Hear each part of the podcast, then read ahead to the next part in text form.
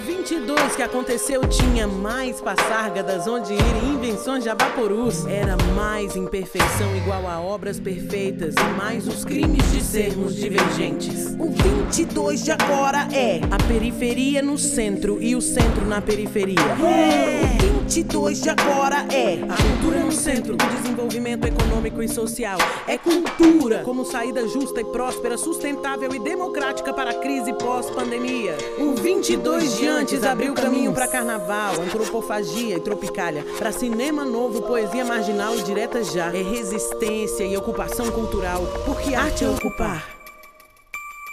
Olá, eu sou a Silvia Greco, secretária municipal da Pessoa com Deficiência da cidade de São Paulo. Uma mulher branca com cabelo castanho na altura dos ombros, usando óculos preto, é, o fone de ouvido, uma camisa azul estampada com colete preto. Atrás de mim eu tenho três bandeiras: a bandeira da cidade de São Paulo, a bandeira do Brasil e a bandeira do estado de São Paulo. Um prazer, uma honra participar como secretária municipal da pessoa com deficiência com um tema tão relevante na celebração do centenário da Semana de Arte Moderna. Nesse ciclo de debates, um espaço de escuta, de acolhida, uma mesa tão plural que nós vamos ter hoje, e um reencontro né, dos valores do modernismo, do multiculturalismo, da diversidade e inclusão. E falar da Semana de Arte Moderna é sempre um grande prazer e um privilégio, principalmente neste momento em que a cidade de São Paulo fará todas as homenagens e celebrará com muita honra e com pessoas para falar da Semana de Arte Moderna com bastante propriedade no assunto. O marco oficial do modernismo brasileiro, a Semana de Arte Moderna, aconteceu em São Paulo e reuniu artistas das mais diversas áreas no Teatro Municipal de São Paulo ao longo dos dias 13 e 18 de fevereiro de 1922, no centenário da independência do Brasil. Influenciou todas as formas de expressão artística, a pintura, as artes plásticas, a literatura e a arquitetura. As apresentações musicais e conferências intercalavam-se às exposições de escultura, pintura e arquitetura, com o intuito de introduzir no cenário brasileiro as mais novas tendências de arte. Alguns artistas participaram da Semana de Arte Moderna, como Oswald de Andrade, Plínio Salgado, Heitor Villa-Lobos, de Cavalcante, mas vamos ressaltar nessa celebração um destaque para Anita Mafaldi, que era uma pessoa com deficiência, com malformação congênita, atrofia no braço e na mão direita. Dizia de Cavalcante que a Semana de Arte de 22 seria uma semana de escândalos literários e artísticos, de meter os estribos na barriga da burguesiazinha paulista. Muitas histórias aí para a gente contar e para a gente celebrar.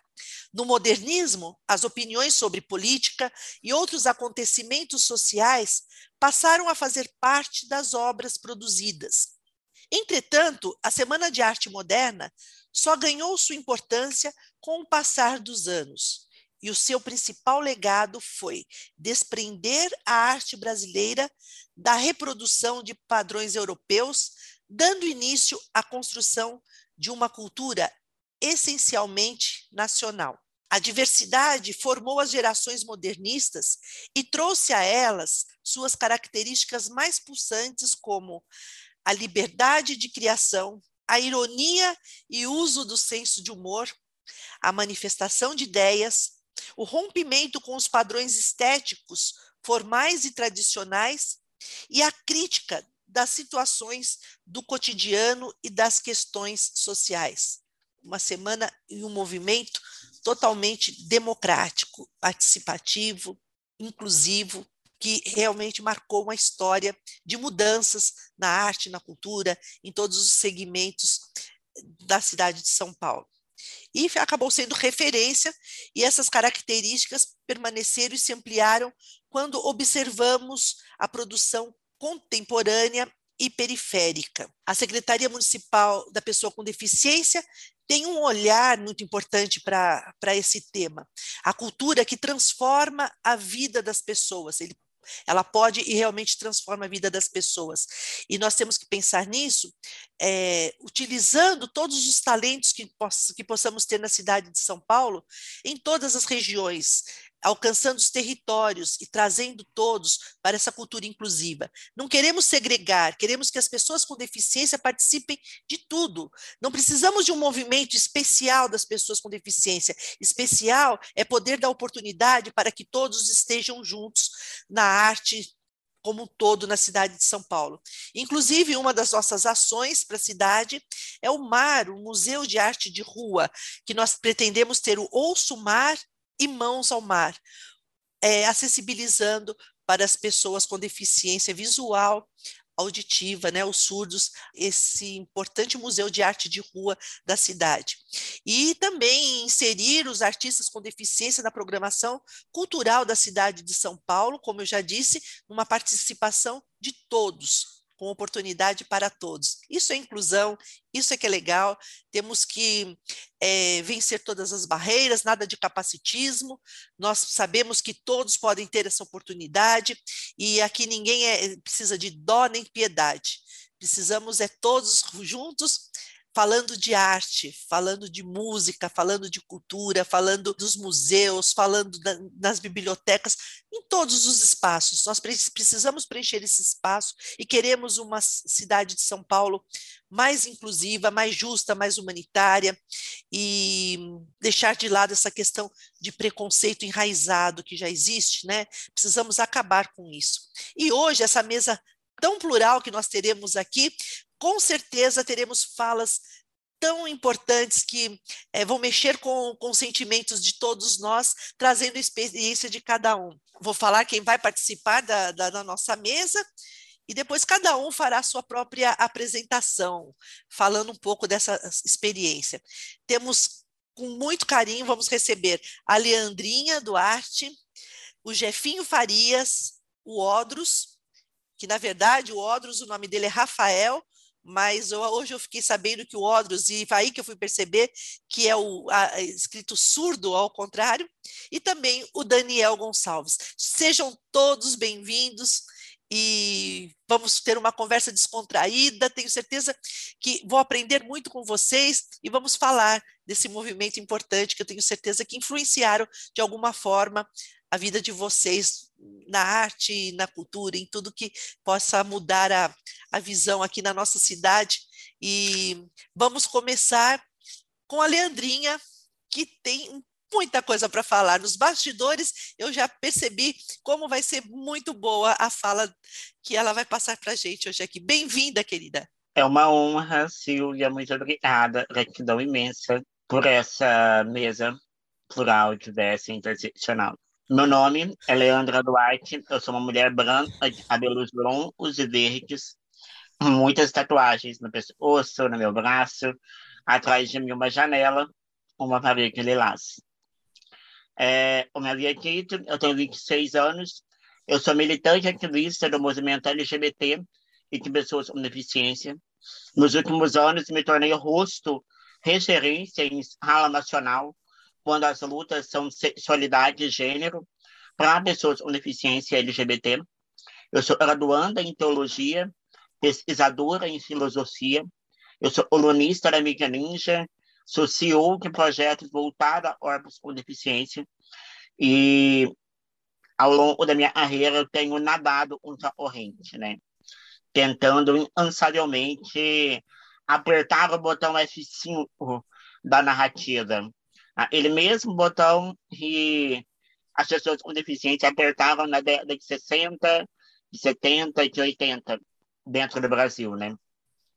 Eu costumo dizer que a minha geração ela vai ser a geração que vai apresentar problemas. Talvez a gente não tenha resposta para esse problema dentro da minha geração. A minha geração vai deixar pontas soltas para começar a capacitar, a treinar, a instruir, a dar visibilidade à pauta ainda mais para uma próxima geração continue o legado do Daniel, do Ostro, e tá tudo e é, esse mesmo legado e tem abrido a daqui a mais portas e mais portas e mais portas para corpos como os nossos pudessem ocupar todos os lugares, né? Buscar essa esse esse ser esse botão F5 da narrativa, esse ser atualizar da narrativa, é entender que pessoas com deficiência estão tá falando para além de corrimão e rampa, né? É entender que pessoas com deficiência estão falando para além de acessibilidade e mobilidade.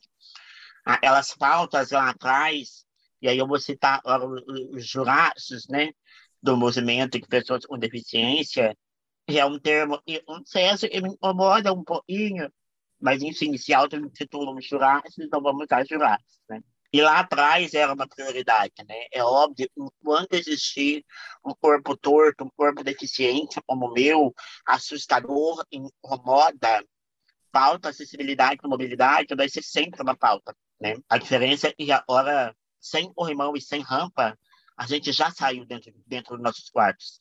A gente já está na rua sem corrimão e sem rampa. Eu costumo dizer, infelizmente, a DM adaptando ainda a acessibilidade, né? Me adaptando ao não entendimento da presença do meu corpo na sociedade, né? E isso é uma merda, né? Eu tenho muita ciência disso. É, infelizmente, discutir acessibilidade e mobilidade, e a gente nessa área de tecnologia assistida, até eu trazia agora para o modernismo, né, do acesso ao modernismo, a gente vai ver que ainda é uma discussão de classes, né? Ainda é uma discussão muito delicada de classes. O último dado que a gente tem de 2010, por exemplo, o único, né? A gente vai ver que pessoas com deficiência, pessoas com deficiência ainda estão vivendo na pobreza, né? Ou na extrema pobreza. Ainda vivem em condições precárias, né? Essa é a realidade da pessoa com deficiência no Brasil. E não duvido isso não tenha aumentado, uma vez que de 2010 para ah, o desemprego ele aumenta, a, a presença de grandes empresas cresce e, obviamente, as pessoas com deficiência não estão inseridas dentro dela.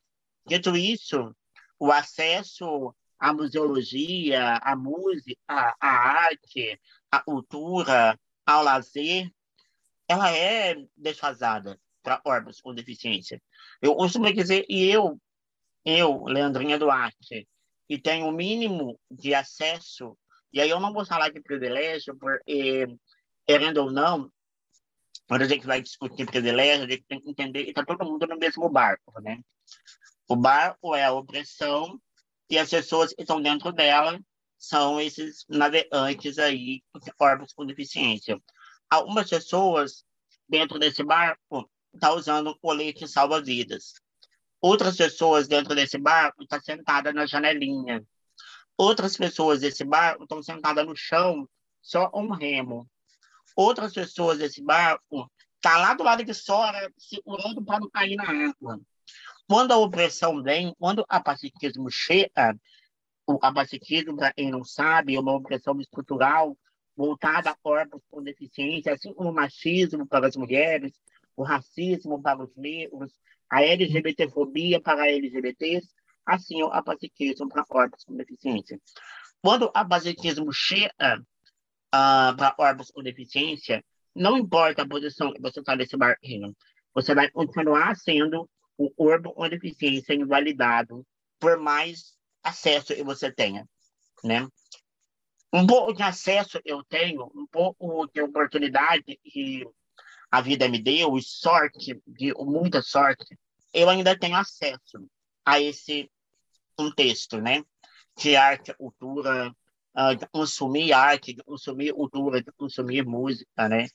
Uma vez que eu tenho grana para usufruir de acessibilidade e de tecnologia assistida a ponto de que eu possa, eu consiga ter o mesmo acesso de uma pessoa sem deficiência quando eu vou ao museu, por exemplo. Infelizmente é sobre grana. Infelizmente é sobre acesso. Infelizmente é sobre privilégio. Quando a gente tenta furar a bolha e a gente tenta levar o centro para a periferia, por exemplo, a gente vê uma dificuldade muito grande do acesso dessas pessoas, né? A gente vê que acessibilidade é algo raro, acessibilidade é algo único e reservado para algumas pessoas, e o que a gente tem no meio termo disso é esmola. Né? E aí eu vou tentar contextualizar um pouquinho para passar minha fala. E aí a gente tem, no meio termo disso, a esmola, né? O quanto o assistencialismo, o quanto esse oportunismo dentro do nosso movimento e, e fora dele, muito arraigado através de partidos de extrema-direita e instituições religiosas, esses mesmos que fundamentaram né, a presença do movimento de pessoas com deficiência dentro do Brasil, e sem eles também o movimento seria totalmente invalidado, né? Isso faz ainda mais com que a gente sinta a precariedade, né? A gente sinta que às vezes a sociedade entrega para as nossas mãos uma rampa, uma, um centro de atendimento, uma pensão para mães, e aí a gente já começa a aplaudir isso como se fosse o auge da inclusão, o auge da igualdade, da horizontalidade, né? E não, mano, né? A gente tem que parar de se contentar um pouco, parar de se contentar um pouco e entender que eu quero ter o mesmo acesso de uma pessoa sem deficiência, quando eu vou discutir arte, modernidade, quando eu vou discutir acesso ao museu, acesso à música, acesso à cultura, acesso à dança, acesso à escola, acesso à universidade. Eu não quero que me deem esmola, eu não quero pouco, né? O meu corpo, ele merece e ele deve muito mais, né? Uma vez que eu tenho uma, uma alta performance, não só eu, mas como muitas outras corpos com deficiência, exercem uma alta performance no meio de uma precariedade e é louco, né? E aí tá aí as pessoas como pessoas sem deficiência aplaudindo, né? Como se fosse, sei lá, um marco histórico, uma pessoa com deficiência nadar contra a corrente, conseguir desenvolver algo nessa estrutura e tá caindo aos pedaços, né?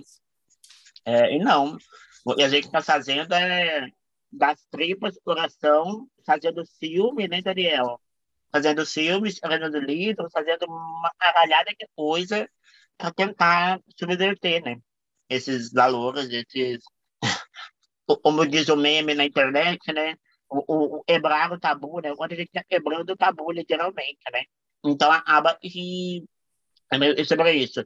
A minha fala nos últimos anos ela tem sido provocativa, ela tem sido o Araúça, um Baraúta, né? Uh, como, diz, ah, como diz em Minas, é, mas eu acho que tem sido necessário como um ponto de, de partida a gente possa conversar mais, a gente possa construir mais, a gente possa se atentar que pessoas com deficiência não estão mais isoladas dentro dos seus quartos e agora, mais do que botar a cara no sol, Mona, mais do que botar a cara no sol, a gente pensa, a gente fala, a gente se incomoda, a gente se revolta, é, a gente está cansado, né, dessa estrutura. Então é meio sobre isso. Agradeço a palavra, desculpa se me estendi muito. Não se estendeu e confesso que eu estou encantada com a sua fala, com a sua voz. E quando você fala que a resposta, né, que virá de, de outras gerações, mas só pelo fato da sua luta e ser um bom exemplo por isso, eu acho que vai, já vai fazer parte de uma história na, na, vida das pessoas, né? Hoje você escreve mais um capítulo participando aqui com a gente, um capítulo da sua história, e que você tem o, o poder de falar, de nos representar de uma forma tão significativa, né? E que, que, que bom seria se todos pudessem ouvi-la e tê-la como referência. Isso mudaria muito alguns muitos valores na vida de muitas pessoas. E Então, a, a, meia analogia que você fez no barco, né? Aqueles que estão na janelinha, os que estão se segurando para não, não se afogarem, aqueles que estão numa outra situação mais cômoda, e a gente precisa mesmo que esse barco, o rumo desse barco, seja com todos nas mesmas condições, né? Maravilha a sua fala, muito obrigada pela sua participação. Fiquei muito feliz, mas a gente ainda vai ouvir um pouquinho você lá na frente. Vamos trazer um pouco de humor, né, para para tudo isso que está acontecendo, até porque nós já dissemos que a, a ironia e o senso de humor foram uma das características pulsantes no, no, modernismo, e acho que agora vamos trazer um pouquinho disso também com o Jefinho. Seja muito bem-vindo, Jefinho. Vou até entrar com um pouco de humor já com você, dizendo que eu me descrevi como uma mulher de 59 anos, mas você imagina que eu tenho um rostinho assim, de 30, vamos dizer, vai. ah, pela voz tem mesmo. Meu nome é Jefinho Farias, é, dar os meus cumprimentos aí aos integrantes desse debate. Muito bacana, agradecer a oportunidade. É, sou um jovem de 30 anos, cabelos curtos, um homem de pele preta, né, né sou negro, e estou com camisa preta, atrás tem uma parede vermelha, que é a parede do estúdio aqui onde eu estou eu sou comediante né, há 12 anos já, eu me tornei uma pessoa com deficiência visual é, a partir dos 11 anos, eu adquiri a deficiência visual. Acho até engraçado falar adquiri a cegueira, que parece que eu peguei na Black Friday Mas eu me tornei uma pessoa com deficiência visual aos 11 anos de idade por decorrência de uma trombose cerebral. Né? Eu tive uma trombose cuja sequela foi é, ou foram as atrofias dos meus nervos ópticos, que são os nervos que ligam o olho ao cérebro, né? Eu tenho esse nervo atrofiado e por conta disso eu não enxergo, né? Eu me tornei uma pessoa com deficiência visual por conta disso. E aí, obviamente, você vai se adaptando, você vai entendendo como que, que é lidar com isso, uma pessoa jovem, pré-adolescente ali, e naquele contexto social de, de muita competição, de muita de se conhecer, de autoafirmação. Então, é, foi um período de adaptação mesmo, né? É, eu, eu tive algumas questões comigo mesmo, justamente por ser essa pessoa diferente, né? Que a gente busca sempre, ou sempre é, nos é estimulado a sermos o cada vez mais iguais possíveis, né? E quanto mais fora do que é o estabelecido como padrão, mais diferente a gente é e menos valorizado a gente é, né? Porque a ideia não é ser tão diverso assim. A ideia é ser, sei lá, quanto mais perto do alto, magro, branco, louro, hétero e tal, mais interessante. Aí se você vai saindo um pouquinho, se você a pele não é branca, se você não é tão alto, se você não é tão magro, é, e a gente que tem uma limitação física, a gente está na base dessa pirâmide, né? Porque é, a gente não tem, não tem, né? Você não tem uma parte do seu corpo, você não tem um sentido que funcione na sua totalidade, você você não tem e você acaba ficando cada vez mais fora e você acaba não desejando isso e você acaba tendo preconceito com isso quando você não parte daí, né? Quando você não nasce já com essa diferença estabelecida. E eu não, não, não pude fugir disso, né, meu? Eu tinha muito preconceito comigo mesmo. É, eu não queria usar bengala, por exemplo, eu não queria que as pessoas percebessem que eu tinha uma deficiência visual. Eu até me ancorava no fato da minha deficiência é, ser causada pela atrofia do nervo óptico e o meu olho em si, a princípio, não denotar ali nenhuma limitação, para que as pessoas realmente não percebessem, eu não, eu não me comunicava, eu não usava bengala. Então, é, é, um, é um processo que você passa até você perceber que, que quando você não se assume na sua totalidade, não se percebe, não se empodera, as coisas não funcionam, né? Chega uma hora que você cansa também de, de sentir preconceito consigo mesmo, né? De fazer parte do lado de lá e não do lado de cá. E aí as referências que se tem é muito são muito importantes, né? Muito bacana você estar tá aqui, por exemplo, nesse debate que você enxerga, conhece pessoas diversas, né? E para mim foi muito importante conhecer pessoas com deficiência visual que viviam, que saíam, que namoravam, que faziam tudo, coisas que eu achava que eu não seria capaz. Eu acho que a minha virada aconteceu um pouco por aí. Né? Nos meus 15, 16 anos, quando eu fui ficando adolescente, aquela coisa de querer sair, de querer namorar, de querer zoar e tal, e como é que é isso? Aí quando você conhece pessoas e tal, e que as pessoas vão te dando o caminho, vão mostrando que tem luz após a cegueira, né? Que tem vida após a cegueira. E aí, no meu caso, foi uma, uma virada de 300 e ou 180 graus, né? Melhor dizendo, porque eu saí de uma pessoa é, que eu tinha problema em ser uma pessoa com deficiência visual, enxergava isso como um problema e passei a perceber isso como solução. Comecei a perceber isso como parte de mim, né, que sou eu, e como que eu tenho que interagir com o mundo a partir daí e não escondendo. Então, quais são as possibilidades que eu tenho por ser uma pessoa com deficiência visual? É, é o braille? É o passe livre? É o acesso? É a cota? O que, que é? Tudo que for possível e, e, e que me agrade e que me interesse, eu, eu posso me interagir com o mundo. Aliás, eu devo exercer os meus direitos de interagir com o mundo a partir daí. Eu acho que as coisas começaram a avançar assim, né? Eu, eu, costumo dizer nas minhas palestras que existem quatro, quatro palavrinhas assim com, que começam com a letra A e que para mim definem uma, uma sequência de caminhada, né? Que é o ar de aceitar, de se adaptar, de agir e avançar. Né? Quando você aceita uma situação, você entende que ela existe, você passa a trabalhar a partir dela. O, aceitação não tem nada a ver com conformismo, tá? O que eu quero dizer é você entender que aquilo está ali. Se enquanto eu não me aceitava como uma pessoa com deficiência visual, como uma pessoa cega, as coisas não avançavam para mim, porque eu não trabalhava a partir daí. Enquanto não se aceitar que, que existe um vírus que está matando as pessoas, pessoas, você não vai trabalhar para que isso seja eh, solucionado de alguma forma. Então, a aceitação é você ter um, um pé na realidade de como que as coisas funcionam e o que, que você pode fazer a partir delas. Logo vem a questão da adaptação. Quando você entende, aceita, conversa, olha de cara para as situações, você consegue pensar em possibilidades de se adaptar, é, em caminhos, em alternativas, e isso, obviamente, leva a ações que leva a avanço, né? O agir e o avançar.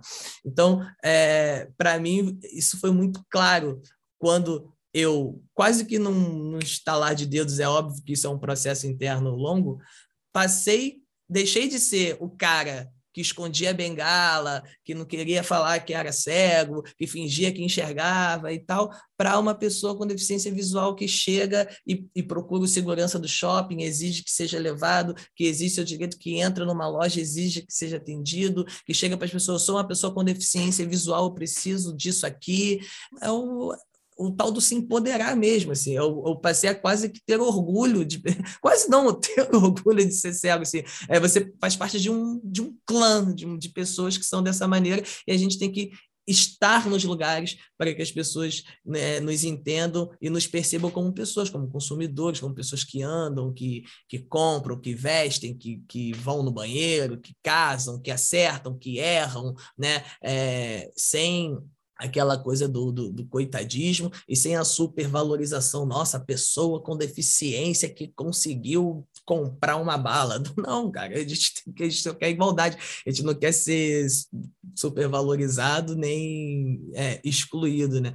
Então, para mim foi, foi assim. E daí que eu fui deslizando um pouco para o humor e para o teatro, porque quando eu cheguei com meus 15, 16 anos e tive essa virada, as coisas que me interessavam eu ia atrás, né? Sem que elas necessariamente fossem é, destinadas a pessoas como eu, né? Cegas ou com deficiência. Então, eu tive vontade de fazer um curso de teatro e eu fui fazer um curso de teatro e tive muita sorte, né? A Leandrinha falou dessa questão da sorte que eu acho que é muito importante, é muito fácil a gente cair no, numa meritocracia que não existe, né? É muito diferente a, a, a, vida de cada um e os caminhos de cada um. Eu tive muita sorte, é, embora tenha me tornado uma pessoa com deficiência visual, sou de São Gonçalo, Rio de Janeiro, uma comunidade e tal, tenho uma família que me ama, né? É, você descobre muitas pessoas que ao se tornarem pessoas com deficiência são abandonadas e tal. Tive uma educação pública de qualidade, é, tive professores atenciosos, tive amigos, tive colegas, tive, tive muita sorte. Tive muita coisa que muita gente infelizmente não tem. E isso também me possibilitou avançar, inclusive quando eu fui me interessar pelas minhas artes, pela minha expressão artística, pelo teatro, eu me deparei com profissionais muito sensíveis, muito interessados em caramba, como é que é isso, muito sem saber como, você vai ter que me ensinar, te ensinar e vamos juntos. E assim eu pude exercer o, o meu ofício teatral, pude fazer a minha faculdade de teatro, pude começar a fazer o, o stand-up, o humor. O humor é uma coisa que sempre me interessou. E aí eu acho interessante a gente estar tá falando de modernismo de 22, porque a, a Semana de Arte Moderna ela veio para quebrar, né? para romper, para solapar convenções e estruturas, etc. E o humor nada mais é que isso, né? O humor é uma ferramenta de destruição. O humor não constrói nada. Não chama um comediante para construir. O humor não constrói nada. O humor destrói, né? E o que que a gente pode destruir? A questão é essa: quais alvos você quer destruir com o humor? Acho que no Brasil existem várias causas que a gente pode entrar aí e querer destruir através do nosso humor, os preconceitos todos, as convenções todas, os conservadorismos exacerbados todos, é, que a gente pode jogar uma luz nesses problemas, assim como, como a Leandria também falou, mostrar, botar aí, deixar as pontas soltas. Aí, ó, a gente é isso aqui, ó, a sociedade é essa aí, ó. Quando eu vou na rua, a pessoa me pergunta se eu ando direitinho. Eu falo, só não enxergo, mano, que eu consigo andar direitinho. Eu quero brincar com isso, eu quero poder estar tá falando disso abertamente, eu quero poder estar tá falando das pessoas, as perguntas idiotas que as pessoas fazem para o cego, e ao mesmo tempo que eu estou rindo delas, eu estou mostrando o quão sem sentido é certos consensos que as pessoas têm na cabeça. Então, acho muito interessante de, de, de eu poder estar tá através do humor, que é uma ferramenta de, de destruição, poder estar tá conseguindo ajudar a destruir preconceitos, percepções, quando as pessoas descobrem que um cego, por exemplo, está no telefone, usa o celular, tira foto, abrem-se janelas mentais na cabeça de muita gente que achava ou, ou, que percebia pessoas como eu como incapazes, como coitadas, como dependentes de, de outras pessoas, como se ninguém fosse dependente de outras pessoas o tempo todo, né? Como se você precisasse ter uma limitação para ser dependente de uma pessoa. Não, a gente vive em sociedade, todo mundo depende de alguma coisa. Você não vai na padaria e você vai lá, faz o pão e leva. Alguém faz o pão. A gente está sempre em, em, em comunhão, assim. Então é isso. Acho que o humor, para mim, nesse contexto, serve para isso e, ao mesmo tempo é o que eu venho tentando fazer ao longo da, da, da minha vida. Né? Eu descobri o stand-up, ou conheci o stand-up em 2009, era uma coisa nova no Brasil, ainda é, né? mas na época era mais novo ainda, quatro, cinco anos de, de dessa expressão artística, cômica aqui. O Brasil tem uma, uma tradição forte de personagens, de causos, de contação de histórias e tal que é um humor parecido com o que eu faço na Praça é Nossa hoje. E o stand-up veio de uma, uma linguagem mais diferente, mais simples, né? E tem até um paralelo com o 22 nesse sentido, ou seja, veio um pouco para tentar se estabelecer como uma nova forma de fazer comédia nesse país que é tão cômico e tal, mas que não tinha essa coisa do comediante de cara limpa em primeira pessoa tá falando das coisas que ele percebe, que ele acredita ou que ele não acredita, sem figurino, sem maquiagem, com textos próprios, criação autoral, etc e tal. E aí eu vi uma, uma oportunidade muito interessante de estar tá usando a minha limitação para isso, né? Quando eu já estava ali com os meus 18, 19 anos, totalmente adaptado e tranquilo em relação a essas situações e passava por diversas situações cotidianas irritantes, engraçadas, revoltantes e tal, e conseguia tirar um pouco de humor nisso quando contava para as pessoas e tal. E eu vislumbrei uma possibilidade da gente estar tá, tá rindo da, dessa, dessas tragédias onde a gente se encontra, né? E para contextualizar um pouco mais também, falar um pouco mais da coisa da acessibilidade, Leandrinha falou uma coisa, eu costumo dizer, da, da rampa e do corrimão, né?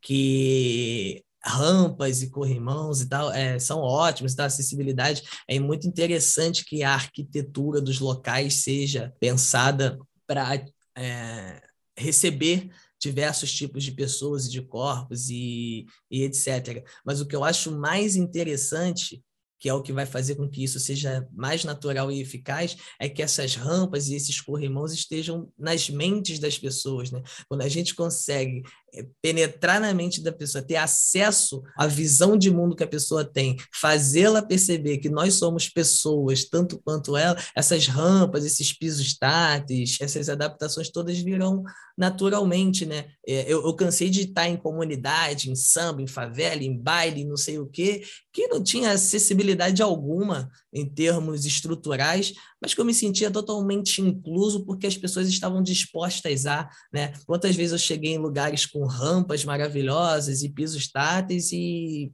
tive que batalhar muito para que alguém me atendesse e me, e, e me desse algum tipo de, de, de, de, caminho. Então, eu acho que a, na mente, é, é, quando a gente conseguir colocar isso. E aí eu acho que tem várias formas, né? Conseguir fazer o, o grosso, o senso comum, é, entender que as pessoas com deficiência são pessoas que têm uma deficiência e pronto, e mais nada. E isso é totalmente equilibrado, né? Quando a gente conseguir fazer isso, acho que a gente vai estar num caminho mais confortável. As maneiras são inúmeras, a gente pode debater aqui, isso aqui é um caminho, a gente falar, falar, a gente ocupar os espaços, a gente mostrar para o sistema do, do, capital que nós somos economicamente ativos, etc. Existem diversos caminhos sociais, econômicos, políticos, artísticos, sensoriais, de sensibilidade, etc. E eu acho que a gente, devagarzinho, em todas as frentes, vamos avançando e fazendo com que as pessoas entendam. E a questão da representatividade, obviamente, acaba sendo muito importante. No meu caso, eu estar há oito anos no programa A Praça é Nossa, da SBT, um programa de comédia clássico, onde eu atuo, escrevo e faço um personagem que tem a questão da deficiência visual ali, eu acho que tem um, um, papel interessante nesse contexto, né? Obviamente que a ideia é que isso seja cada vez mais espalhado e cada vez mais espalhado até em termos de linguagem, né? É legal ter uns caras como Magela, como eu, como outros comediantes cegos que estão começando aí na cena, da mesma forma que é legal ter autores, que é legal ter atores dramáticos, que é legal ter protagonistas de novela, que é legal ter atores de série, que é legal ter atores de ação, né? Que é legal ter atores, artistas, cantores,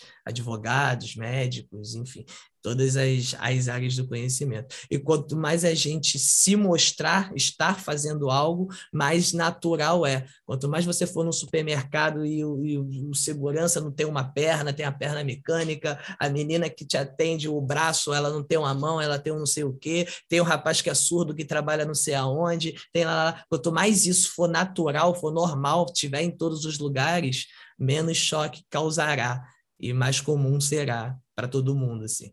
Acho que, que é por aí. Que maravilha! Ouvir e você, inclusive, falar na sua trajetória quando você não queria aparecer, que você se escondia até assumir né, a deficiência, mas pensa que nós somos pessoas, quando falamos, falamos pessoas com deficiência. Antes da deficiência, vem a pessoa, sujeito de direito, né?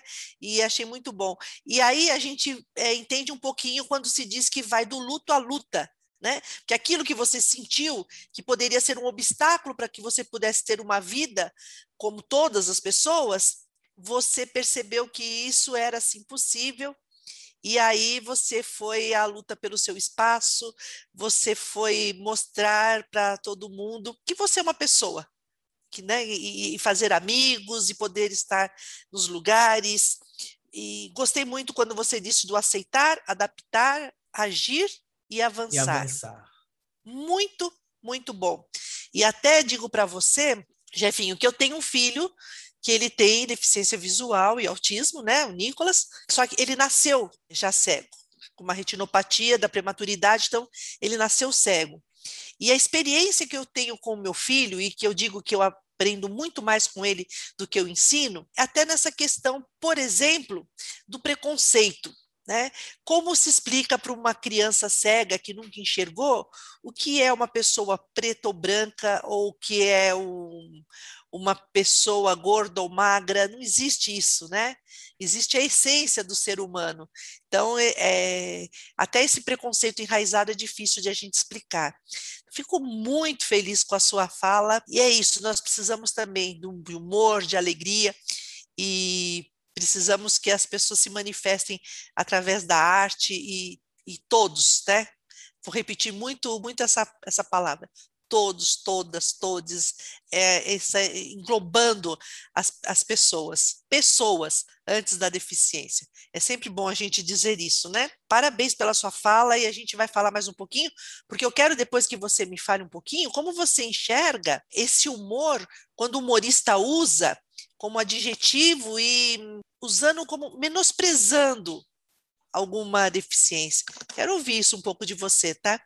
Mas daqui a pouquinho, dando continuidade a esse nosso ciclo de debates 22 mais 100 e falando de cultura, agora nós vamos ter uma pessoa de renome que vai falar a respeito, num contexto maior aí sobre a arte, que é o Daniel Gonçalves, nosso querido cineasta. Prazer enorme recebê-lo. Oi, pessoal. Eu fico muito honrado de, de estar aqui participando dessa, dessa mesa, desse debate com pessoas tão legais, interessantes e diversas. Bom, eu sou Daniel Gonçalves, eu tenho 37 anos, eu sou um homem branco. É, Para ficar mais claro, esse aqui é o meu sinal de Libras, porque eu tenho uma tatuagem tribal maori no braço direito, tem até uma cadeirinha de rodas aqui no, no lado de dentro do braço. Estou vestindo uma camiseta preta, tenho olhos, cabelos castanhos, uso bigode. Atrás de mim tem uma parede branca com umas mochilas e bolsas do meu lado direito. Eu nasci em Barra Mansa, mas moro no Rio há mais ou menos 17 anos. Eu vim para fazer faculdade e acabei ficando. Eu tenho uma irmã mais nova, a Bia. Tenho também duas sobrinhas, a Luma e a Maia. É, os meus pais são César e a Rosângela. E eu tenho uma. E eu namoro a Dani há mais ou menos cinco anos e meio. E a gente é quase uma dupla sertaneja, Daniel e Daniele.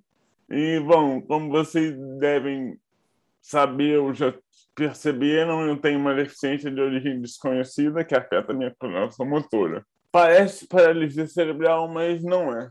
E eu descobri que não era durante o processo de realização do meu primeiro longa, o meu nome é Daniel. Mas antes de falar um pouquinho de algumas coisas do filme, acho que vale a pena voltar um pouquinho no tempo para eu contar algumas histórias para vocês. Quando eu era bem pequeno, nos meus primeiros meses de vida, eu tive alguns problemas gástricos. E foi um dos médicos que estava investigando essa, essa questão minha gástrica de, de não aceitar muito os alimentos que falou para os meus pais me levarem a um, a um neurologista.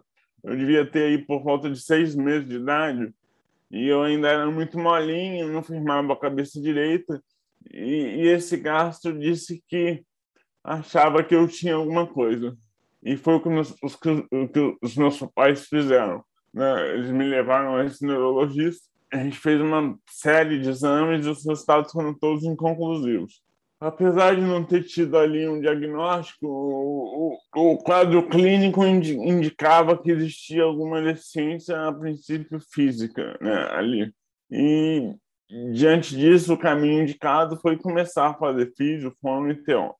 E eu comecei ali com perto de oito meses, então eu posso dizer que eu faço reabilitação desde sempre.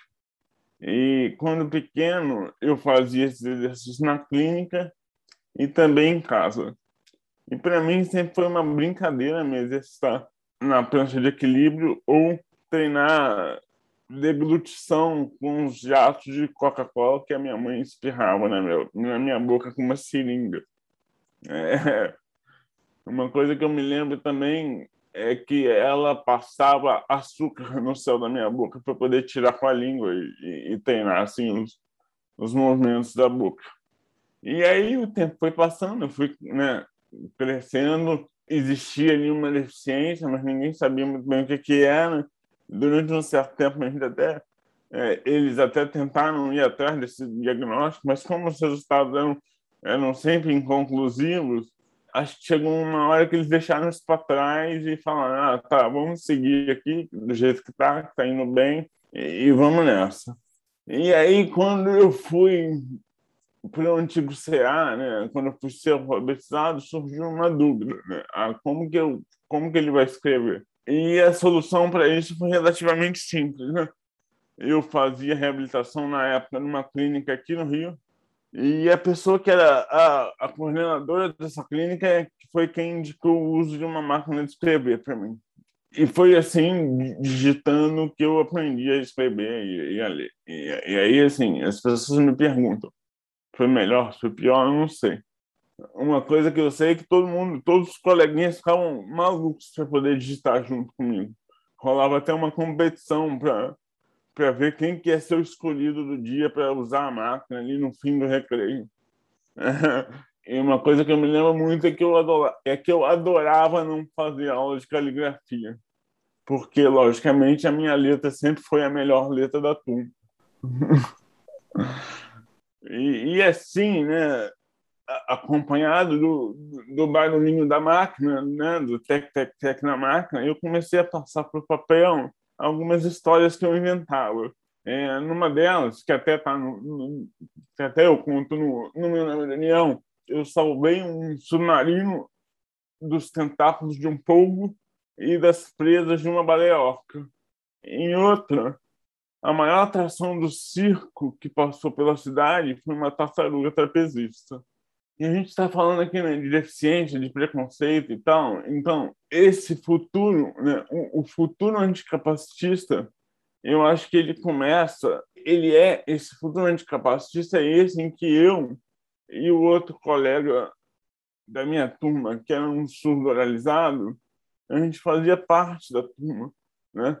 A gente não estava só ali, a gente fazia parte da turma, né? Porque não basta estar, há que se fazer parte. E nessa, nesses tempos em que a gente está vendo aí tanta discussão né, sobre inclusão, né, a volta das escolas especiais e tal, surgiu até um termo novo, cunhado pelo, pelo, pelo digníssimo ministro da Educação, inclusive, inclusivismo, que é uma coisa que não existe. Né? Vai muito por aquela coisa, é uma, uma, uma coisa de, de, do, do Olavo de Carvalho mesmo, que, que criou globalismo, e aí vem o inclusivismo, que é uma coisa que não existe de fato, né? Então, isso é uma coisa que já devia estar passada, né? Isso não devia ter voltado, não precisava voltar nessa discussão de, de ter que trazer de volta aquele modelo que segregava as crianças, que as crianças não faziam parte das escolas, regulares e tal. E eu sou de uma época né? Eu tenho 37 anos. Eu devo ter sido talvez a, a, a primeira geração que teve um pouquinho mais de facilidade de, de ser ali incluído nas escolas regulares. Mas mesmo assim, a gente passou por algumas dificuldades. Né? Como eu falei um pouco antes, eu usei a máquina de escrever desde o CA até a faculdade. Né? E durante todo esse tempo, acho que um pouco por sorte, foram poucas as vezes em que eu tive algum tipo de problema por causa da máquina. E eu me lembro de dois episódios muito parecidos em que eu fui impedido de usar a máquina. O primeiro foi na, na primeira fase do vestibular. E como a gente sempre fazia, eu avisei, né, na hora que estava fazendo a inscrição, que eu levaria minha máquina de escrever e como a prova era objetiva, eu precisaria de uma pessoa para me ajudar a marcar as respostas no, no cartão. É, e aí, no dia marcado, eu cheguei no lugar, no lugar da prova e me informaram que eu não ia poder usar a máquina, pois, porque já que eu tinha solicitado uma pessoa para passar as respostas de cartão, essa pessoa também me ajudaria a escrever. E eu estava junto com meu pai na época, e a gente tentou argumentar. É, eu disse que eu escrevi a máquina, mas não teve jeito. No fim das contas, eu fiz a prova à mão e só pedi ajuda na hora de preencher o gabarito. Na semana seguinte, o colégio fez uma reclamação formal junto à, universidade e a gente recebeu um pedido de, de desculpa. E, esse tipo de coisa nunca aconteceu de novo em vestibulares. Passaram-se alguns anos, sei lá, 10 anos mais ou menos, e eu já formado, eu me inscrevi para fazer um concurso de um banco público. E assim como acontecia nos vestibulares, eu, na hora da inscrição, informei que eu ia precisar usar máquina e tal e eu também pedi uma sala de fácil acesso. Só que dessa vez o pedido foi negado de primeira, assim. Segundo lá o órgão que organizava a prova, eu levaria vantagem sobre os outros candidatos se eu, se eu usasse a máquina. E eu me lembro que eu e a gente chegou até a pensar em entrar com mandado de segurança para para garantir o uso da máquina, mas ia, ia, ia ter um custo financeiro e de, de tempo que não ia valer a pena, já que eu nem estava tão afim assim de, de ser funcionário público. E, e, então a gente desistiu da ideia e eu fiz a prova do jeito deles, né? ditando a prova toda para uma pessoa. E foi a pior prova da minha vida, porque eu não estava acostumado a fazer prova daquele jeito. Né? E tem um detalhe interessante, né? É, nesse dia eu tinha pedido uma sala de fácil acesso. E eles me colocaram no segundo andar de um colégio que não tinha elevador. É, eu subi porque né, não tenho tanta dificuldade de mobilidade assim, mas se fosse um cadeirante, eu não sei o que, que, o que, que teria sido feito ali para garantir a, a, a, que a pessoa fizesse a prova a gente está falando aqui de arte e tal, e do que seria essa, essa semana de arte de 2022, 100 anos da semana de 22, o que eu imagino para essa arte neomoderna, né? esse neomodernismo, vamos dizer assim, é uma arte que ela tem que ser o mais plural possível. E plural, a gente tem que entender que ela tem que chegar em todas as pessoas, ela tem que ser feita por todas as pessoas, né? Porque a gente já vê com alguma frequência museu, centro cultural, cinema, né? ou seja, espaços culturais que já são acessíveis. Mas ainda é muito raro a gente ver artistas com deficiência expondo nesses lugares. Né? Meu nome é Daniel, foi o primeiro longa realizado por uma pessoa com deficiência no Brasil. E ao mesmo tempo, isso é muito legal, que eu tenha, tenha sido essa pessoa, né? que eu tenha sido o primeiro diretor com deficiência a fazer um, um, um longas no, no Brasil, eu acho isso muito eu acho muito ruim que isso só tenha acontecido em 2018. Né? Demorou muito tempo para um diretor com deficiência conseguir fazer um longa sobre, sobre qualquer tema. Né? O meu, por acaso, era sobre a minha. Foi uma autobiografia. E aí, de onde vem, né? Por que, que só aconteceu em 2018? Eu não tenho uma, uma resposta certa para isso, mas eu tenho algumas suspeitas, né? Se a gente for pensar que, mesmo com lei de cotas, né, que garante que empresas que tenham um determinado número de funcionários têm que ter um, dois ou três por cento desses, funcionários precisam ter alguma deficiência, mesmo com essa lei, apenas 1% das pessoas com deficiência estão inseridas no mercado de trabalho formal. Pouquíssimas pessoas com deficiência ainda é, conseguem chegar e terminar um ensino superior né? E aí o, o funil vai só ficando mais estreito. Aí vem ministros que falam uma bobagem dessa, né? Que tem crianças que que não determinado tipo de criança não não tem como conviver. Determinado tipo de pessoa não tem como conviver. É, é, assim, e aí você vai vendo que essas pessoas que estão ali, né, ou, ou uma parte delas também não dá para generalizar, eu jogo isso mais para o governo federal, que é onde está, eu acho que é o maior problema hoje em dia. Essas pessoas não estudam, sabe, não leem, não têm noção de nada, porque, assim, se ele soubesse da história da Nise da, Nise da Silveira, né, um pouquinho só da história da Nise da Silveira, ele ia ver que esse negócio de, de pessoas que não têm como conviver, isso é balela, isso é uma coisa da década de 50 quando ainda existiam as instituições né, para tratar pacientes psiquiátricos e que muitas famílias, inclusive, eram incentivadas a colocar os filhos com deficiência nessas instituições. E eram lugares horríveis.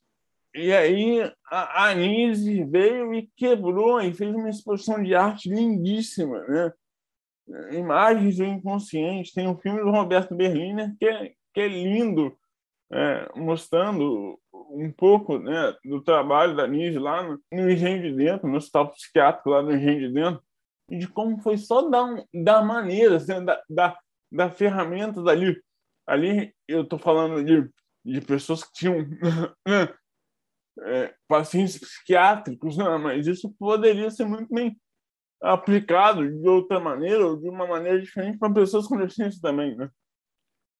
De como é só da ferramenta que as pessoas fazem, né? É, produzem arte. E aí eu acho que ainda falta, né? A gente ainda a gente já começa a ver já já há alguns anos alguns editais públicos ligados a todos os tipos de arte, né? Eu falo mais especificamente do, do audiovisual que é o que eu faço, né? cinema e audiovisual.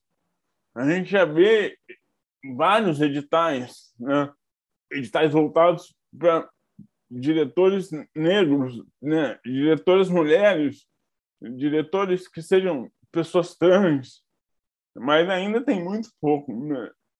de, de edital voltado para diretor ou realizador com deficiência. A, a SPCine, esse ano, não sei se já abriu o edital, mas tinha uma linha voltada para para produção de curtas feitas por pessoas com deficiência. Ótimo. É, é, é, genial, acho que o caminho é esse. Né? Em 2019, eu fui para o Festival de Sydney com meu nome é Daniel e eu participei de uma mesa né, com alguns realizadores. Eu fui para uma, uma mostra né, no Festival de Sydney que era voltada só para realizadores com deficiência, né? em que os filmes tinham que ter pelo menos um membro da equipe criativa com deficiência. E membro de equipe criativa eles consideram um diretor, roteirista ou produtor. Então, tinham lá diretores australianos, tinha eu, tinha roteirista australiano, produtor australiano, enfim, tinham várias pessoas debatendo, né? E estava até também o, o, o R.J. Mitch, que é o cara que aquele ator que fez o filho do Walter White no, no, no, no Breaking Bad, ele estava né, lá no festival e também passou da roda né, desse debate com a gente. E ele falou uma coisa que até a Leandrinha falou alguma coisa parecida agora há pouco, que nós talvez sejamos a geração que a primeira geração de pessoas com deficiência que vai conseguir ter uma, uma, uma visibilidade maior nesse campo artístico, porque as coisas vêm evoluindo, né? E cada vez mais nós estamos aparecendo. Então, eu acho que o que falta é justamente dar o pulo né? de, de, de os espaços já são acessíveis, algumas exposições né, e, outras coisas, e outras manifestações artísticas também, em boa parte delas, já são pensadas de forma acessível, mas falta que os artistas com deficiência estejam nesses lugares também. E para que isso aconteça, eu acho que precisa de investimento, porque a gente sabe que ainda existe muito preconceito, né? Uma coisa que sempre foi muito clara, né, quando eu estava fazendo o, o meu nome Daniel, é o seguinte: eu sempre tive muito claro na minha cabeça que a gente precisa mudar urgentemente a maneira como nós, pessoas com deficiência, somos vistos, né? E eu digo que e, eu, eu, e, e é sempre importante reforçar, né? Eu digo pessoa com deficiência porque eu acredito que a deficiência que eu tenho não me define. Ela é só mais uma das minhas características, né? Ela faz parte de quem eu sou.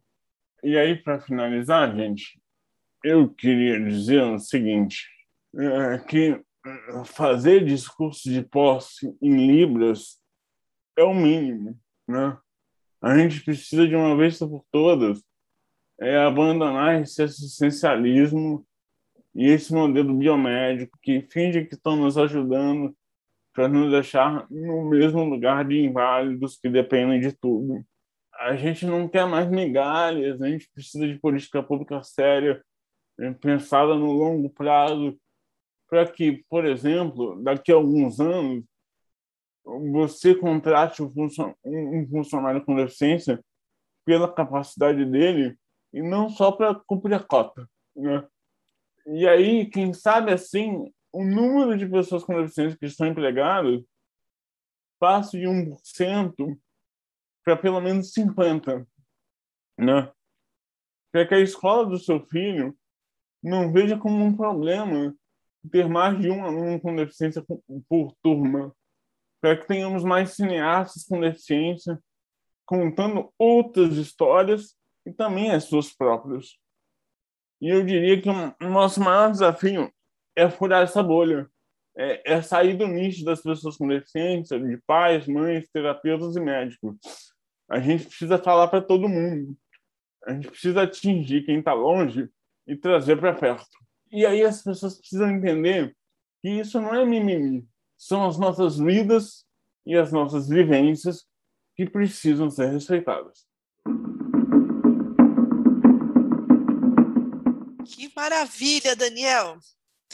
Não basta estar, há de se fazer parte. Muito boa essa frase que eu vou com certeza levar comigo. E a gente vê, Daniel, que hoje, quando você fala da questão de educação inclusiva, nós passamos muito tempo, décadas lutando, né, por direitos. E a gente fica muito triste porque hoje nós estamos lutando para não perder direito, ao invés de lutarmos por mais pelos nossos direitos, né? Conquistamos algumas coisas e de repente a gente percebe que algumas pessoas ainda não conseguem ter esse olhar que uma educação inclusiva ela pode transformar a vida de todos aqueles que, que participam, né? Achei muito bom isso também.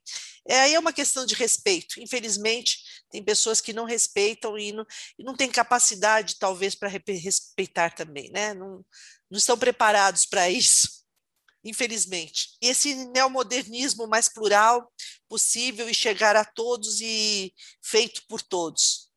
Parabéns pela sua fala, viu? Me contempla muito em tudo aquilo que você falou.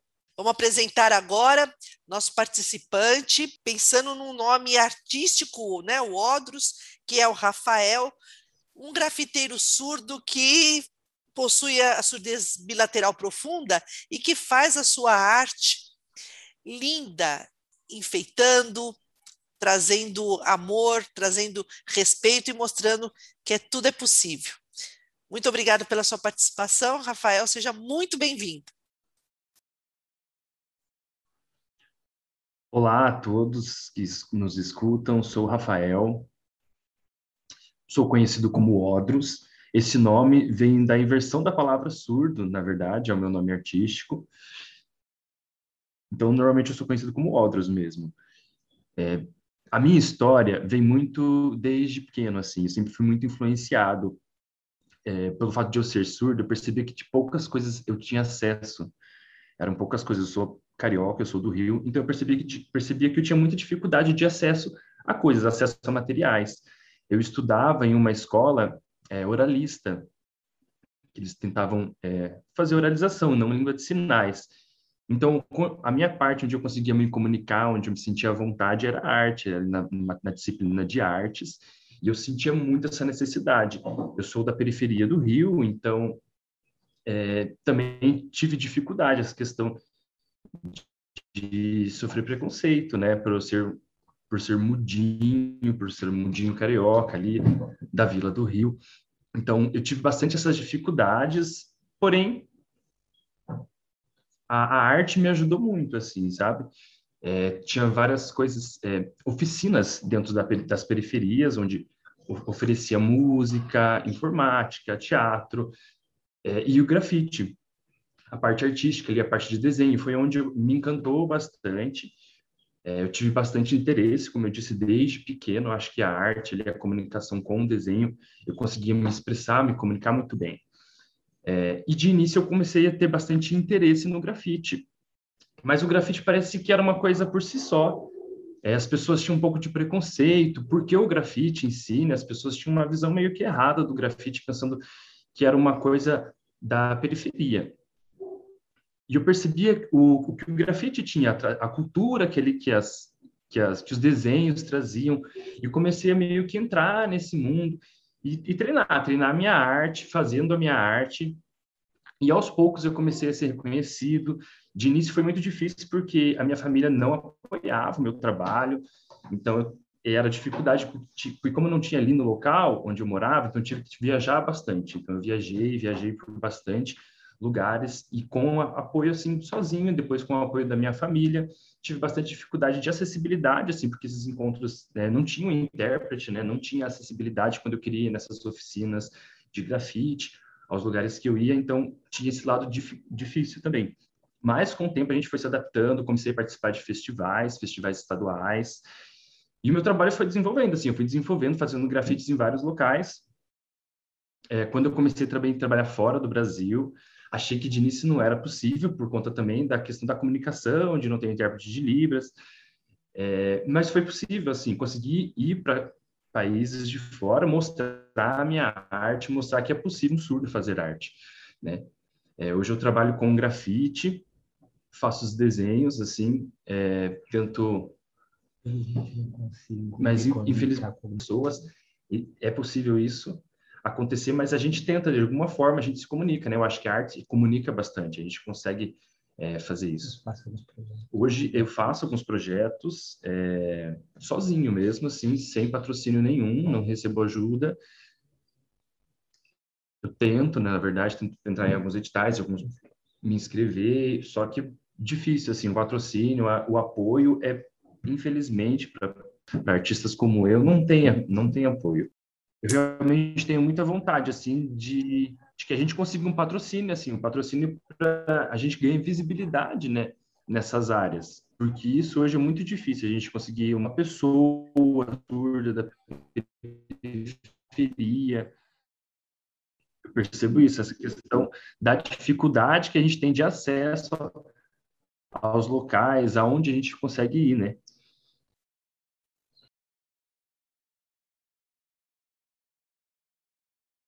Mas a, a, gente tenta levar a nossa arte. Eu acho que é uma questão que a arte ela ajuda, a arte ela é meio terapeuta, assim, sabe?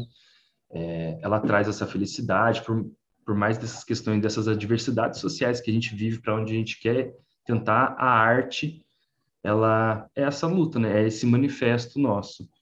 Eu mesmo sendo uma pessoa surda, é, convivo com a comunidade, comunidade surda, comunidade grande, comunidade de pessoas com deficiência. Então, eu espero que um dia todos possamos estar juntos nesse mesmo patamar, com todos na mesma visibilidade, assim. Eu penso muito nisso. Muito obrigado, Odros, pela sua participação. Fico feliz que na arte você se encontrou e aproveitou das oportunidades oferecidas dentro das oficinas e desenvolveu o seu talento, que é muito grande. E fiquei muito feliz de conhecer todas as suas obras. Você tem muito talento e representa essa comunidade surda e de surdos e também das pessoas com deficiência, não só no nosso país, mas já também nas fronteiras, né, para outros lugares. E tudo isso, todo esse seu esforço, esse seu talento trouxe para você essa visibilidade que não se rendeu às dificuldades e mostrou que é possível, né?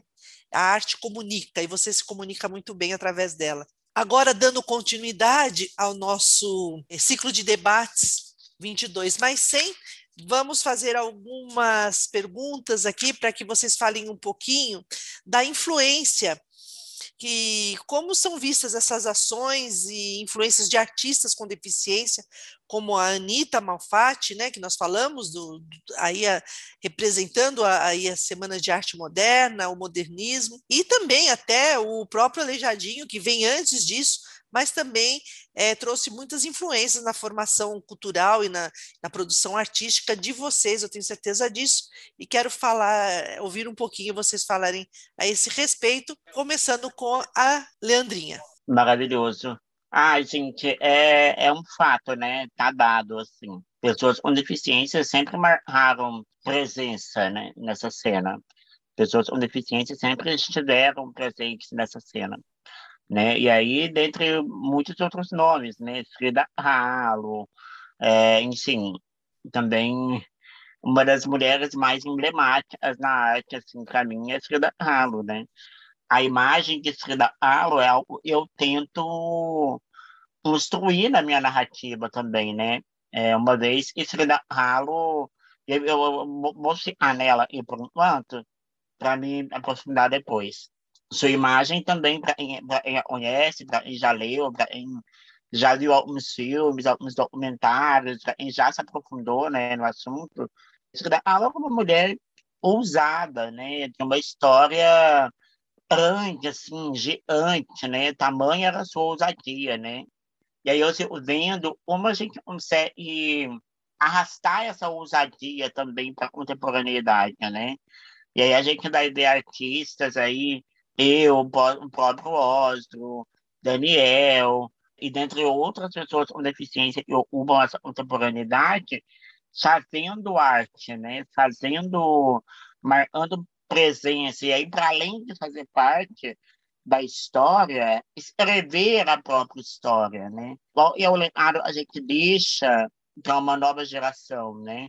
E aí, tipo, e, e, e, arte é essa, né? Como essa arte passa uma mensagem, né? Tá aí, o, do Arzário pode falar muito sobre isso, né? Ele falou lindamente, inclusive, já sou muito tua fã, já quero tomar uma cerveja com você, poder que trocar altas ideias por caralho, assim, né? É, é muito foda. É, uma, e uma pessoa cega consegue fazer arte e, ao mesmo tempo que fazer arte, é ensinar, né? Instruir, apresentar outras perspectivas, né? Como, e a gente atualiza essa arte e não é mais dura, né? Tipo, agora é não somos só os homens brancos, cis, héteros, fundamentalistas religiosos que estão pautando arte, né? Não é, não, não, não vai ser mais.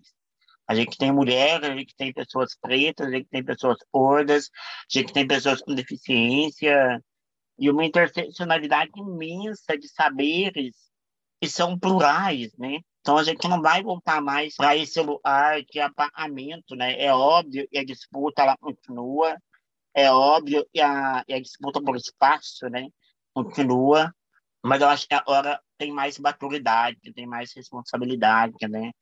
É, eu, quando eu boto a minha cara na internet, eu, quando eu boto a minha mão num projeto, eu tenho muita ciência do papel social que eu exerço, né? Para além de ser a rota do rolê, de ser a pessoa com deficiência do rolê, de ser a única pessoa com deficiência da mesa, a única pessoa não sei a única pessoa com deficiência não sei aonde. É, eu, eu, além de ser só a única, né? Às vezes eu acho que muitos de nós aí já passamos por isso, né? De sermos os únicos em determinados espaços. Então, beleza, se eu sou a única, eu quero pautar, eu quero instruir, eu quero fazer ensinar, eu quero apresentar novas perspectivas, né?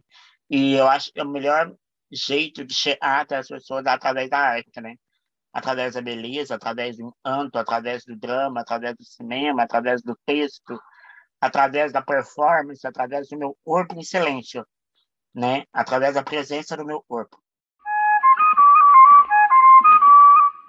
Jefinho, vamos falar um pouquinho sobre isso também, a influência do modernismo na sua formação cultural, na sua produção artística, no seu talento maravilhoso e como que tudo isso chega até você? Eu acho que a questão do, do, do modernismo em si, ela é, ela vai vem se espalhando e se disseminando em, nas mais diferentes pegadas artísticas, né? Eu acho que não tem como uma pessoa se aventurar em alguma linha sem estar com essas referências, por mesmo que não seja não sejam conscientes, né?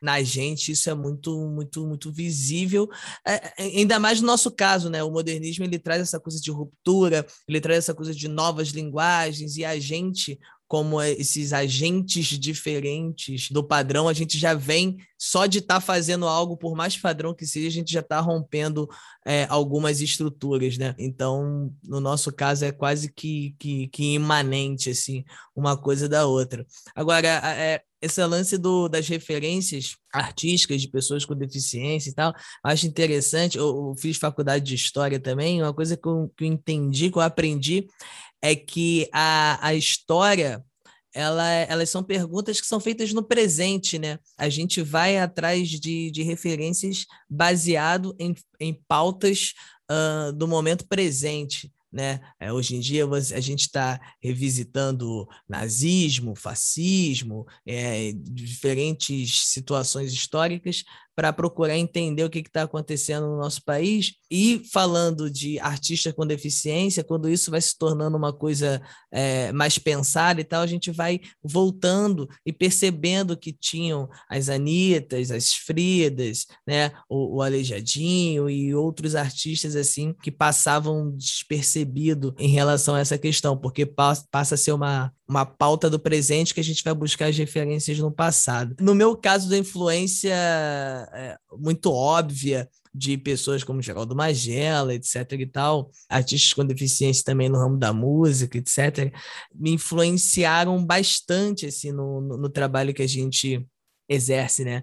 É, e como que a gente vai buscando as referências de temas, como que a gente vai buscando as referências de posicionamento, né? As referências de para quem falar, como falar. E uma coisa que eu acho bem legal que o Daniel falou, e eu concordo muito e, e advogo isso, é a gente fazer a nossa arte e a nossa voz ser para todos, né? Chegar em todas as pessoas, não ficar uma coisa setorizada de, da, do nosso nicho, né? A gente fala para as pessoas com deficiência, para os pais, para umas meia dúzia de pessoas que estão em voltas. A gente tem que fazer essa voz chegar em todo mundo, atingir a grande massa, né? A gente tem que virar senso comum, tem que ser normal, né? Tem que ser aquela coisa que todo mundo já viu, todo mundo já ouviu falar, todo mundo conhece alguém. E aí, quando ele fala que a gente chegar num patamar em que ao invés de 1% de pessoas com deficiência estarem empregadas, esse número subir para 50%, 60%, 70%, essas coisas vão ser, vão deixar de fazer sentido. Ninguém fala do direito dos ônibus a andarem pelas ruas, porque todo mundo vê ônibus andando pela rua, é, é normal, faz parte da sociedade, está ali e tal. É, então, é, a, a gente tem que caminhar, chegar nesse patamar, e para isso concordo muito com o que ele falou, é a gente ter acesso a produzir arte, né? É, aos meios de produção artísticos.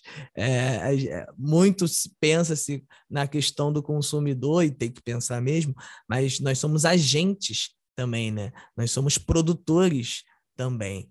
Nesse caso aqui, nosso de arte, mas não só, mas artisticamente sim. Então é muito interessante, inclusive, é, eu estou tendo a honra de ser o diretor artístico do Teatro Municipal da minha cidade aqui no Rio, que é São Gonçalo, e eu acho muito interessante, achei muito interessante e fiquei positivamente surpreso com o fato de a arquitetura do teatro possibilitar o acesso de artistas com deficiência. Um artista cadeirante, por exemplo, ele consegue se apresentar lá no nosso teatro de, de uma maneira bem plena, digamos assim, com seu camarim é, adaptado, com a rampa até o palco, etc. e tal. São preocupações que não se tinha, né? Eu lembro que eu fiz um show uma vez num teatro também, numa cidade de São Paulo, que tinha isso. Eu falei, nossa, que bacana, o negócio foi pensado para o artista que é cadeirante também, e não só para o público que é cadeirante, né? E a gente vai, aos poucos, tendo a possibilidade de mostrar o nosso, o nosso talento ou o nosso trabalho nesses espaços, né? Que antes é, nos eram bastante negados, assim, e ainda os são em vários aspectos, em vários lugares, mas aos poucos a gente vai sentindo. E é isso, né? A mudança também ela é aos poucos, né? A gente tem alguns avanços, eu acho que a gente está num, num processo histórico de avanço, há muito por avançar, obviamente. Acho que alguns retrocessos ou estagnações que estamos tendo nesse momento é algo que é bastante passageiro, sabe? É uma pedra no caminho, mas essas coisas não ficarão, esses eh, ministros não ficarão, essas ideias não ficarão, porque não faz parte da nossa da nossa identidade como povo mesmo, né? A gente tem um pouco do afeto, do acolhimento no, no, DNA do povo brasileiro. A gente precisa é, incentivar isso, né? Dar luz a isso. E também não ter um olhar de poliana e achar que o fato de sim sermos um povo afetivo e tal, que a gente não tem também os nossos defeitos, as nossas maldades, né?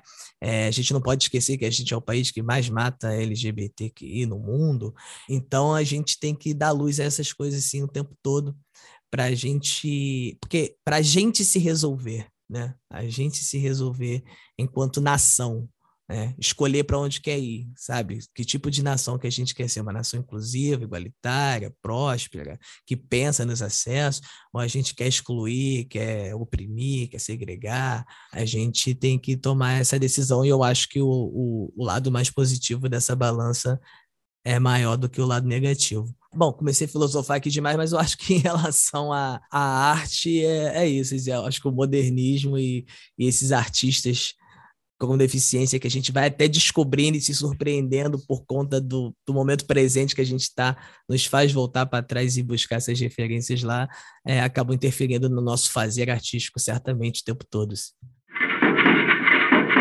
Vamos agora passar a, a, a voz e a vez para o Daniel para fazer suas considerações finais. Bom, gente, acho que Leandrinha e, e Jeff já falaram, acho que boa parte do que eu penso. Acho que essa coisa de referência, é, é, eu, eu vivi isso um pouco na prática, né?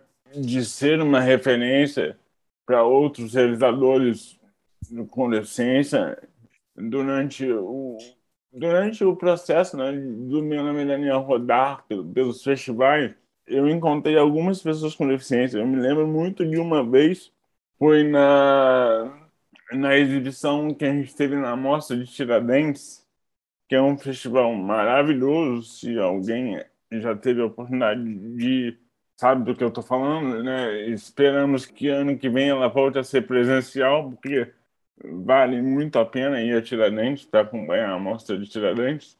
E o meu nome é Daniel, na Mostra de Tiradentes foi exibido na pra... numa praça pública, né? lá em Tiradentes. Então, o, o, público, o público era o mais variado possível. E, e assim, ficou muito cheio. As pessoas estavam sentadas no, nos bancos da, da praça, inclusive nos canteiros. Acabou o filme, teve um debate. Né? A maioria das pessoas ficou para o debate. E durante esse debate, teve um garoto que pediu, que pediu a palavra. E ele falou: Pô, cara, que bom ver o seu filme. Eu estou fazendo um filme também sobre a minha vida. E me deu várias ideias, estou muito feliz e o, o, garoto também tinha uma deficiência, né? Então é, é, importante por isso, né? A, a, referência é importante por isso. Eu me lembro de quando criança não tinha nenhuma referência de, de pessoa com deficiência em lugar nenhum. Acho que até por isso que eu demorei um pouco para me entender como pessoa com deficiência, porque acho que na minha família eu sempre fui tratado de uma de uma maneira igual a todo mundo, né? Não tinha diferença nenhuma. É, minha mãe falava, olha, meu filho, vão acontecer, vão acontecer certas coisas e tal.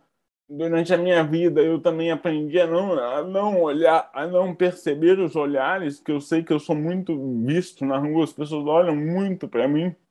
E eu aprendi a meio que a não enxergar esses olhares como uma forma talvez de defesa, né? E, e, eu acho que as pessoas nos olham, né? Eu, Leandrinho, o Jeff, o, o Rafael, as pessoas nos olham muito porque não é comum, né? Porque tem pouco ainda na, na rua, né? E se a gente pensar que é, no, no Brasil, segundo o último censo, 24% da população tem alguma deficiência, 24% é quase como se de cada quatro pessoas uma tem uma deficiência e de cada, de cada quatro pessoas que a gente vê na rua, a gente não vê essa proporção de pessoas com deficiência na rua, né? E acho que é por isso que ainda falta, né? Por isso que ainda, que ainda existe todas as dificuldades, né? Por isso que o capacitismo é, é tão estrutural quanto o racismo, eu diria. E a gente precisa falar e ter referência, né? Aparecer na mídia, aparecer na arte, aparecer na TV, é, aparecer nos lugares, estar presente nos lugares é importante para isso, para que a gente cada vez mais apareça e, e para que cada vez mais seja comum, né? Você ver um diretor com deficiência fazendo um filme, você vê um, um, um artista deficiente visual no stand-up para que você veja a, Leandrinha ocupando os espaços dela, o Rafael grafitando em tudo quanto é lugar, junto com todo mundo. Eu acho que é isso que, que é o, o caminho. Não, acho que não tem outro caminho. É, por mais que tenha uma galera que tente, a gente não vai voltar pro, pro gueto, pros guetos onde a gente ficava. A gente está aí, a gente vai tá botando a cara e não tem mais volta. E agora, para finalizar, nós vamos passar para o Rafael. Odros, palavra é sua. Ver a história de todos vocês aqui me deixa cheio de orgulho em ver a trajetória de vocês através é, de se manifestar através da arte e não achar que a gente tem que estar nesse lugar onde nos colocam, né? Mas mostrar a importância de termos pessoas com deficiência nos movimentos artísticos e nessas manifestações artísticas. O que eu queria era poder ir em todos os lugares desse Brasil, inclusive do mundo, para poder ser uma referência como pessoa com deficiência nessa minha manifestação artística de intervenção urbana e poder inspirar outras pessoas também com deficiência para que elas saibam que a gente não precisa estar tá resignado aos lugares que nos colocam, de exclusão ou segregado da sociedade. As pessoas elas precisam realmente saber que a gente está nos lugares, que a gente também é artista, que a gente também pode se manifestar como tal e que a arte é para todo mundo e que a gente tem capacidade de poder estar tá mostrando isso para todos.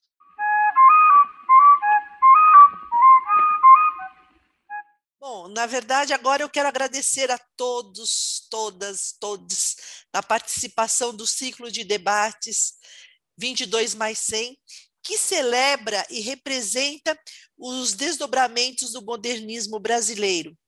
Celebramos também os nossos modernistas de 22, representados aqui por vocês, nossos convidados maravilhosos, que trouxeram suas falas contextualizando a arte como instrumento através do diálogo, com inclusão e participação social, e isso é muito importante.